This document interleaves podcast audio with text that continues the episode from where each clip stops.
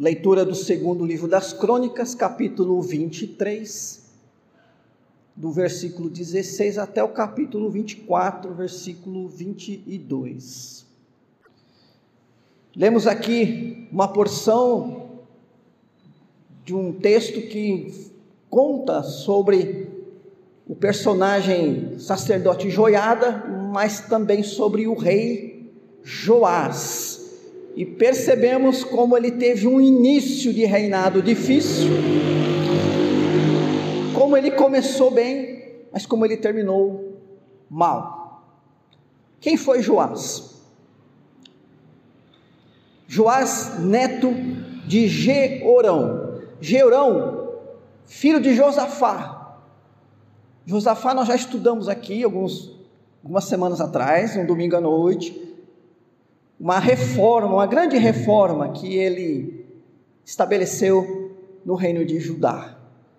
Nós lemos mais um texto falando de uma outra reforma agora com o rei Joás e ainda uma outra reforma mais adiante, uma grande reforma religiosa que por sua vez será feita pelo rei Ezequias.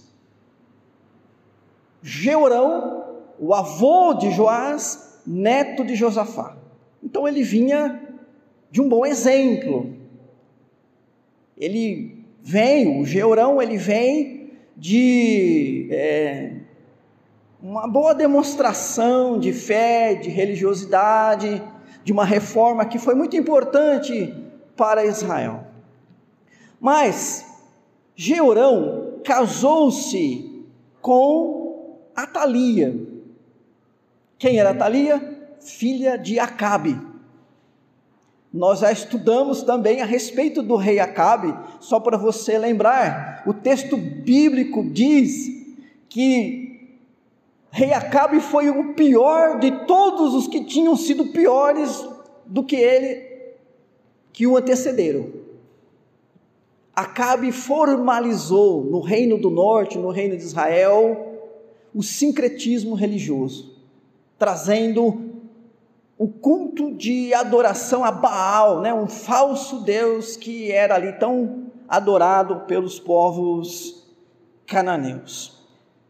Geurão seguiu os caminhos da sua mãe, ouviu os conselhos da sua mãe, e o texto bíblico diz que ele andou pelos mesmos caminhos dos reis de Israel, ou seja, ele andou pelos mesmos caminhos de Acabe, capítulo 21, versículo 20, e o capítulo, perdão, versículo 6 e o versículo 20 diz assim: que Georão, depois de oito anos, morreu sem deixar saudades.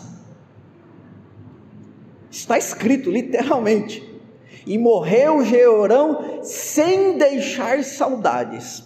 Para você ter uma ideia de como ele foi mal, de como ele foi péssimo. Nós estamos falando agora não do reino do norte, que já estava nesse momento no sincretismo religioso, na adoração a Baal, nós estamos falando aqui do reino de Judá, do reino do sul. Nós estamos falando de pouco tempo depois de Josafá, de uma grande reforma que ele empreendeu. E aí vem um rei que foi tão ruim que nem saudades ele deixou. Depois de oito anos ele morre e o seu filho Acasias reina no seu lugar. Reina só um ano, também seguindo os passos do pai. E ele é assassinado, esse Acasias, por um homem chamado Jeú. E então sua mãe, a Atalia, que é filha de Acabe, se revolta e ela decide então retaliar, já que o filho dela não pôde reinar, então toda a família, todos os possíveis herdeiros também não poderiam reinar, e ela então manda matar a todos. Todos que fossem descendente de Jeorão, matem todos.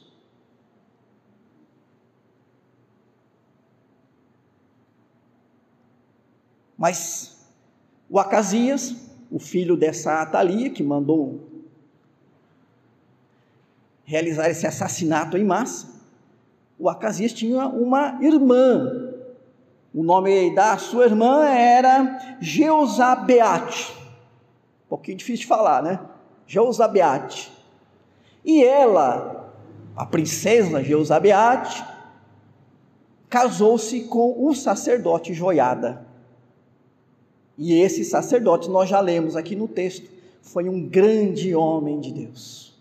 E quando esta princesa, então, quando Jeusabeate ficou sabendo que Atalia estava matando todos da família, todos que tivessem algum parentesco com Georão, com Acasias, ou seja, extirpando a descendência de Davi, para que não houvesse mais nenhum descendente dele para reinar, ela pega o filho de Acasias de um ano de idade e o esconde.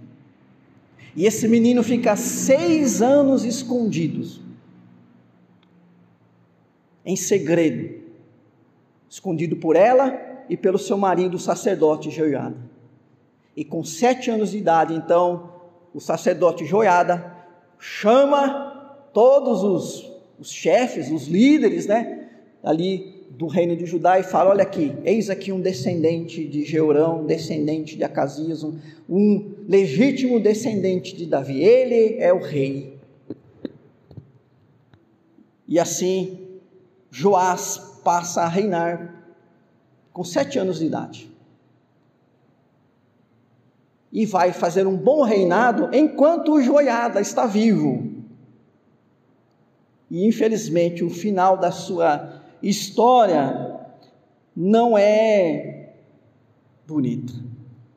Mas irmãos e irmãs, toda essa breve história, breve relato que você depois pode conferir aí os dois, três capítulos anteriores lá na, na sua casa, que parece até história de, de filme, né? Parece até um, um, essas séries de, de época que passam aí na televisão. Tudo isso afetou profundamente a religiosidade do povo judeu e afetou a fidelidade do povo de Deus, do povo judeu, aos termos da aliança. Embora não tenha sido um período muito longo, um período aí de quase 10 anos, mas este período de crise profunda levou o povo de Israel a se afastar de Deus e a servir aos Baalins, né? os Baalins, os ídolos de Baal, ou seja, completamente desviou o povo do Senhor. Levou o reino do sul, o povo de Deus do reino do sul, pelos mesmos caminhos que já estavam o povo de Deus do, do reino do norte. Então, crises que afetam grandemente a condição religiosa do povo. E aí então vem Joás, sob a tutela de Joiada, e empreende uma grande reforma religiosa, restabelece a religiosidade de Judá, a fidelidade a Deus e a sua aliança. Como dissemos, esse é o começo e o meio da história, não é o fim da história. Eu quero agora já trazer aqui para a nossa vida, porque veja, a história de Joás, a história de Joás é uma história de recuperação, é uma história de restauração, é uma história de compromisso, mas é uma história de falta de perseverança e vigilância num momento crucial da sua vida, o momento que ele passou a ser rei sozinho, sem a tutela de Joiada. E daí, queridos irmãos, irmãs, pensando na nossa vida cristã, que também é uma caminhada, que tem também começo, meio e fim, é que queremos tratar com vocês sobre este tema. Perseverança e vigilância o trabalhoso caminho do povo do Senhor. A história de Joás é uma história de uma caminhada do povo, caminhada de restauração, caminhada de compromisso, assim como é a nossa caminhada. Nós ainda não chegamos no fim da nossa caminhada. Joás chegou no fim da sua jornada como rei. Nós ainda não. Um dia, irmãos e irmãs, nós vamos chegar. Não é mesmo? E nós, como já lemos hoje na liturgia, temos todo o necessário da parte de Deus para chegar no final como o apóstolo Paulo chegou. Só lembrando os irmãos, ele disse a Timóteo, capítulo 4, versículo 7: Combati o bom combate, completei a carreira, guardei a fé. Então, note a diferença da vida do cristão que vive a sua jornada, a sua caminhada com perseverança e vigilância, porque Deus, né, coopera para que ele exerça estas virtudes tão importantes para a vida. Compare o final da história daquele que chega ao fim vitorioso com o final da história de Joás. E a nossa história, irmãos e irmãs, em Deus, ela tem começo, meio e fim, e esse fim ele será glorioso. Ele será vitorioso. Esse fim será uma declaração nossa, como o apóstolo Paulo fez. Combati o bom combate, completei a carreira e guardei a fé. Mas é importante entender que da nossa parte é preciso constantemente o exercício da perseverança e da vigilância. A gente precisa entender que o caminho do povo de Deus, ele é trabalhoso. Ele é exigente e ele requer algumas coisas que nós temos que exercer constantemente. Primeira coisa que temos que exercer constantemente, e que nesse sentido Joás fez corretamente, aproveitar da ajuda das pessoas para fazer o melhor da sua vida cristã, no caso de Joiada, de Joás, o melhor do seu reinado. O versículo 2, 2 do texto que nós lemos diz assim: fez Joás o que era reto perante o Senhor todos os dias do sacerdote Joiada.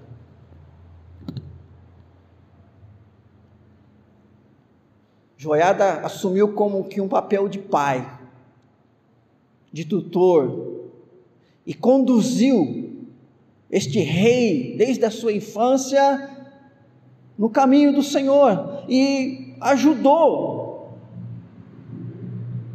cooperou com ele.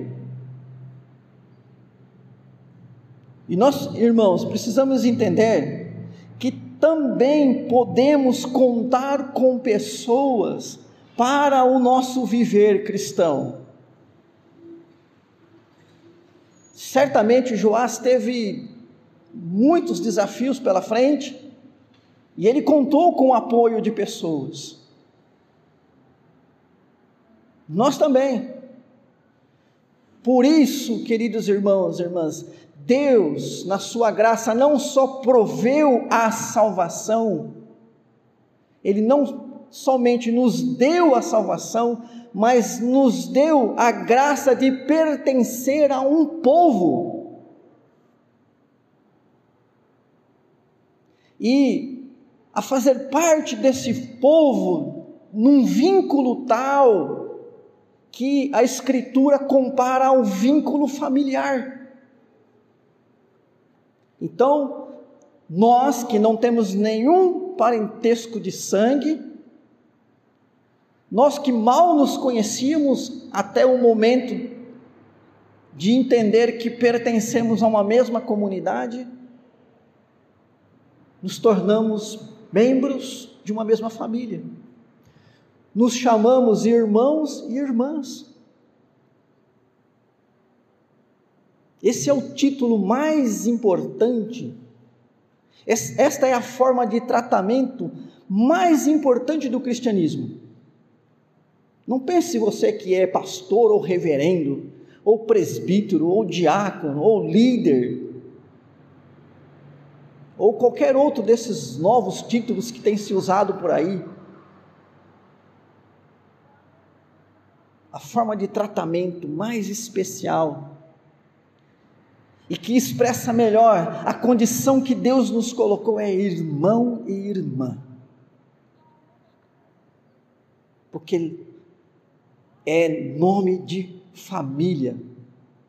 E numa família, as pessoas se ajudam, as pessoas se apoiam, porque o vínculo da família não é o, o sangue, é mais do que isso, é o amor. E nós lemos lá em Efésios 4, 11 em diante, de 11 a 16, que nós fazemos parte de um corpo, que nesse corpo um coopera com o outro, desenvolvendo o seu ministério, edificando um ao outro, e assim o corpo de Cristo crescendo, né?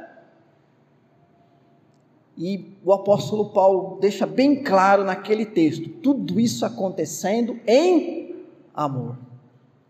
Então, irmãos e irmãs, certamente Joiada, ele não apenas respeitava o Joás como rei, ele não tinha o Joás como rei, a relação dele não era apenas uma relação de o senhor e o súdito, o rei e o servo, fica claro que esse homem amava Joás. E nesse amor dele por este rei, ele fez de tudo para que ele fizesse um bom reinado. E Joás pôde contar com ele.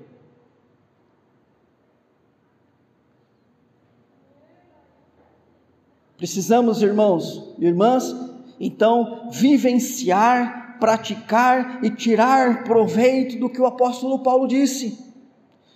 Versículo 16 do capítulo 4 de Efésios: De quem todo o corpo, bem ajustado e consolidado, pelo auxílio de todas as juntas, segue a justa cooperação de cada parte, efetua o seu próprio crescimento para a edificação de si mesmo em amor.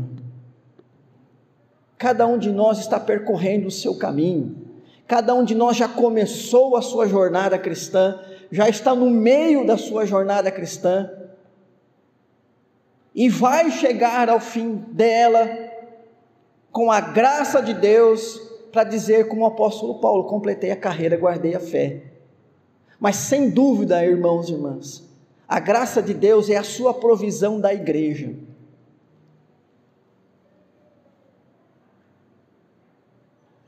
Precisamos entender esse significado comunitário de igreja. E precisamos viver esse sentido comunitário de igreja.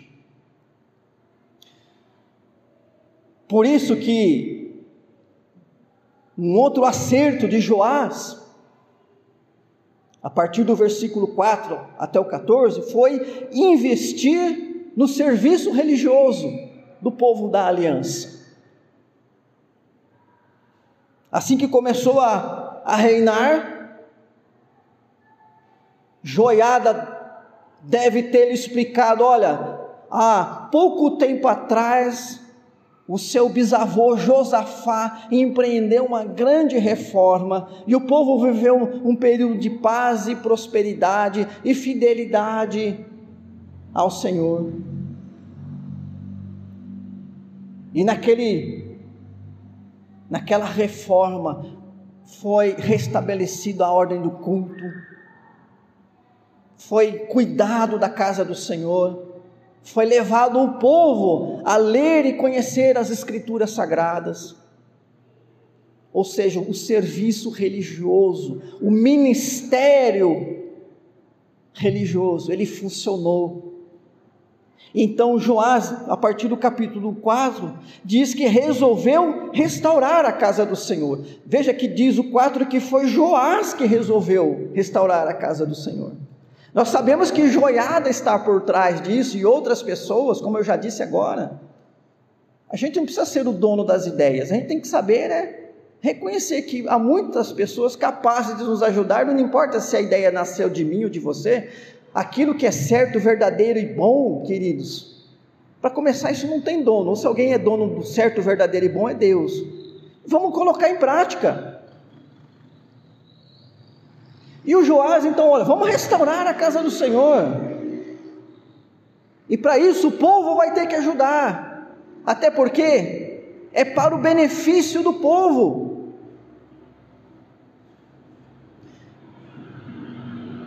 E assim sucedeu, e o texto que nós lemos, até o versículo 14, mostra como o povo alegremente contribuiu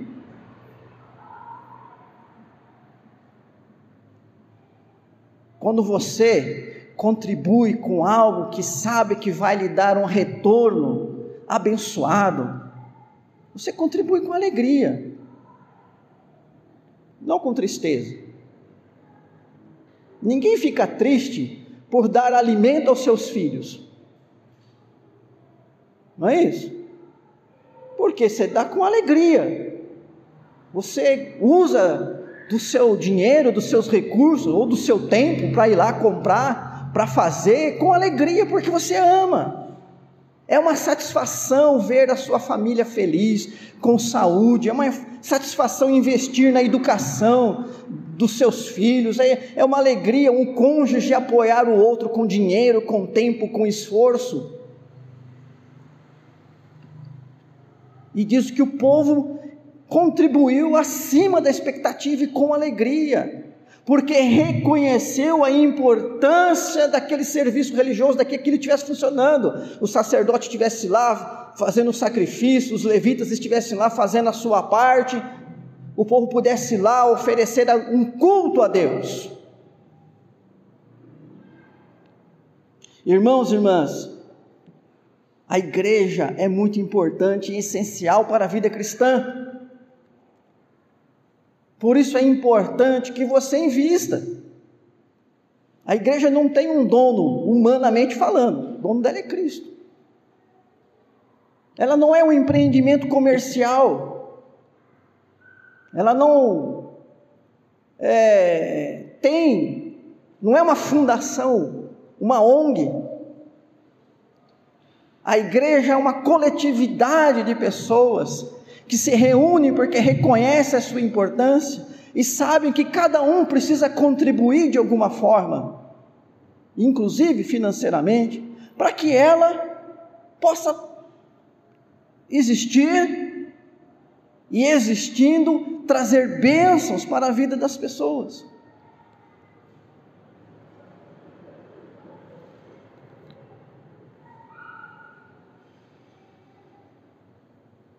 Precisamos então, irmãos e irmãs, nesse sentido, seguir o exemplo de Joás. Um terceiro acerto de Joás, compromisso. Versículo 23, 16. Ainda nesse momento, sobre a direção de Joiada, diz que Joiada fez aliança entre si mesmo o povo e o rei, para serem eles o povo do Senhor. A aliança é um pacto, um acordo. Vem cá. Agora aqui, ó. Eu, o sacerdote, o rei e vocês, o povo. Nós estamos fazendo um pacto aqui agora.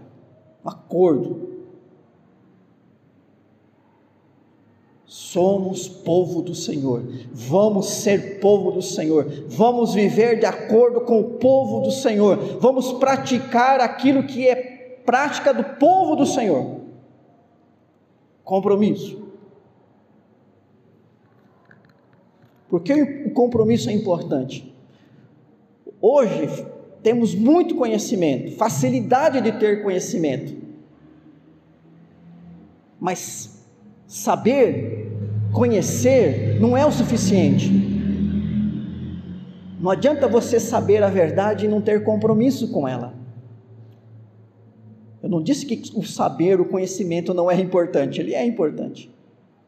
Mas ele não é por si só suficiente para que as coisas mudem. É preciso a prática. E essa prática ela não pode ser é, pontual, ela precisa ser constante. E aí a importância do compromisso. Então o Joiada faz isso. Vem cá, nós vamos fazer um acordo aqui. Nós vamos ser povo do Senhor. E o povo aceitou. Então, irmãos e irmãs, nós precisamos também ser pessoas de compromisso na prática daquilo que é projeto de Deus para as nossas vidas. Mais do que somente conhecer, precisamos praticar. E essa prática tem que vir do nosso compromisso com Deus. Então veja, o Joás, ele contou com apoio e aproveitou o apoio que ele teve para fazer um bom reinado. E nós temos que aproveitar disso porque temos, fazemos parte de uma igreja que tem essa função de apoiar, de ajudar pessoas. Ele investiu no serviço religioso, sabendo que isso era fundamental para que o povo vivesse na fidelidade dos termos da aliança, nós também precisamos investir na igreja, é dinheiro, é tempo, é habilidade, temos que ser ministros, servos uns dos outros. O Joás, ele viveu um compromisso de praticar os termos da aliança, de fidelidade a Deus. Assim como nós também temos que entender que vida cristã é vida de compromisso. Agora, o final da vida de Joás, faltou alguma coisa para ele. Faltou a perseverança e a vigilância. Porque aquele homem que sempre esteve ali do lado dele, apoiando, tutelando, esse homem morreu. Diz o texto que ele demorou a morrer, morreu com 130 anos a graça de Deus sobre a vida de Joiada e certamente sobre Joás. Mas, Joiada morto, a partir aí do versículo 15, chegaram lá alguns príncipes e começaram a trazer ideias estranhas para Joiada para Joás, perdão, rei Joás. E esse deu ouvidos. Deu ouvidos.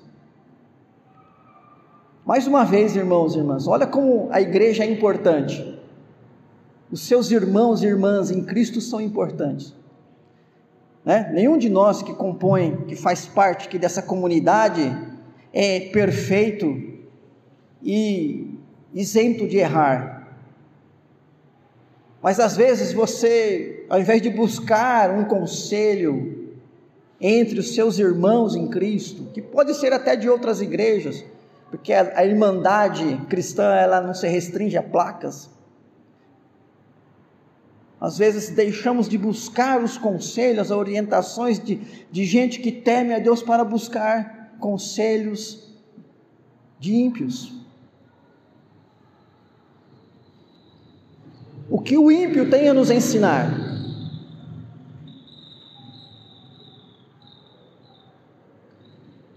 Infelizmente, o joiada deu ouvidos. E Deus, na sua misericórdia, diz o texto, que mandou profetas.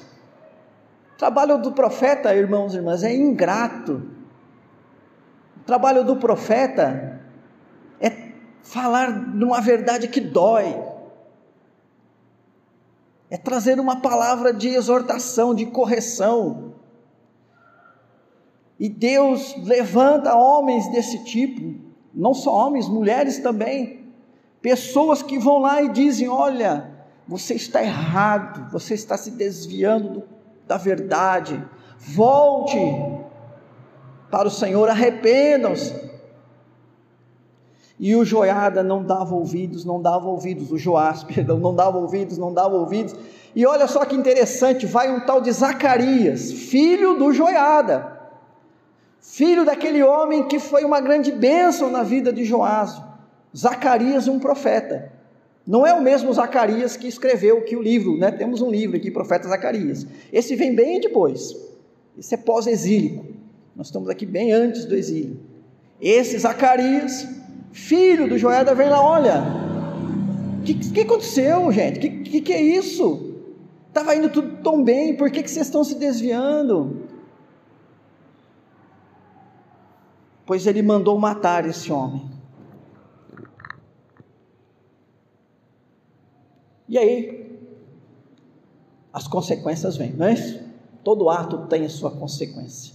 Então, irmãos e irmãs, Deus também, na sua graça, provê pessoas para nos corrigir.